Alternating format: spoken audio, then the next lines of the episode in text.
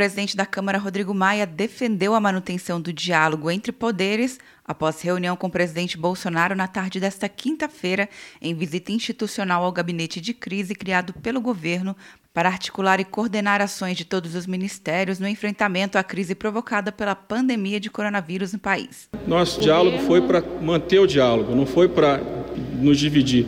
O presidente da Câmara e o presidente do, da República podem, no encontro no Palácio, conversar e acho que tem um diálogo, acho que mostrar para a sociedade que a prioridade precisa ser né, o enfrentamento dessa crise em todos os seus campos.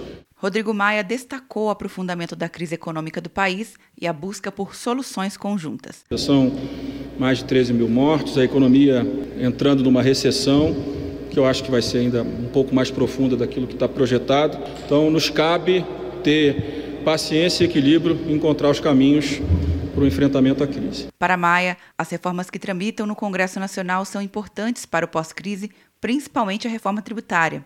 Sem dúvida nenhuma, essas reformas terão um peso, um impacto decisivo na retomada da economia a partir do segundo momento. O encontro ocorreu após o presidente Bolsonaro, em videoconferência com empresários, criticar a entrega da relatoria da medida provisória de flexibilização de contratos que tramita na Câmara dos Deputados ao deputado Orlando Silva, do PCdoB, e a tramitação da medida provisória 910, que trata da regularização fundiária e que perderá a validade por falta de acordo na votação.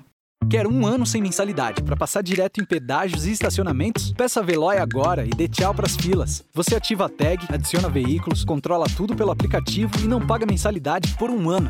É por tempo limitado. Não perca. Veloy. Piscou, passou. De Brasília, Luciana Castro.